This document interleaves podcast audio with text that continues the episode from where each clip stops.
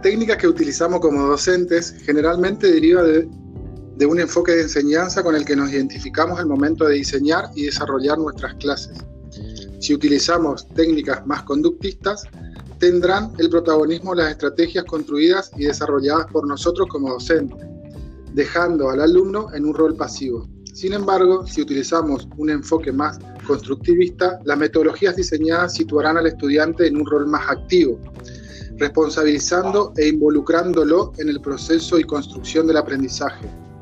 El rol del profesor será de guía, orientando el proceso iniciado en base a los intereses del alumno y a las metas que se buscan alcanzar.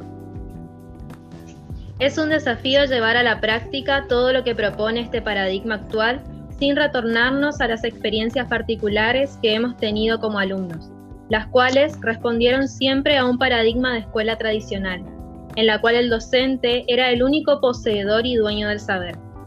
Si bien este desafío ya lo hemos iniciado años anteriores en nuestros procesos de formación, siguen vigente en la cotidianeidad del aula. Retomando las metodologías activas y teniendo presente el enfoque de enseñanza que poseemos, pensamos que no todas las estrategias son apropiadas para una unidad curricular. Las diferentes metodologías se diseñarán en función de los intereses y necesidades de los alumnos, interaccionando entre lo actitudinal, procedimental y conductual, teniendo como referencia la meta de comprensión a alcanzar.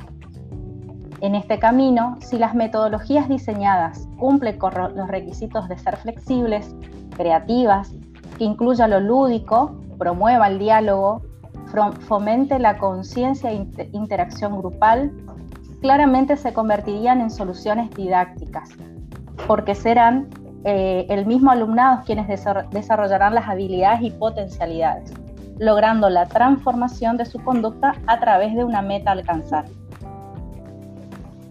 Analizando la teoría, no sería posible consensuar métodos institucionales con una bibliografía de base, porque en este enfoque se expone al alumno en una construcción procesual de la experiencia de aprendizaje.